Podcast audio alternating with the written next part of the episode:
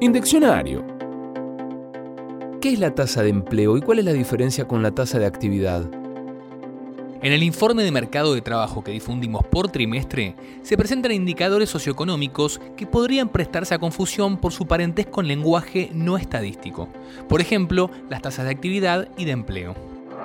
La tasa de actividad indica qué porcentaje de la población participa en el mercado de trabajo. Para ello, se divide la población económicamente activa, la PEA, por la población total de referencia. Recordemos que la PEA está compuesta por las personas que tienen un empleo o que sin tenerlo lo buscan activamente. Es decir, incluye a la población ocupada y a la desocupada. La tasa de empleo, en cambio, indica qué porcentaje de la población efectivamente trabaja. Para calcularla, se divide a la población ocupada por la población total de referencia. Acordate que este informe está basado en los resultados de la encuesta permanente de hogares, la EPH, que abarca 31 aglomerados urbanos de toda la Argentina y representa un total de 28,8 millones de personas.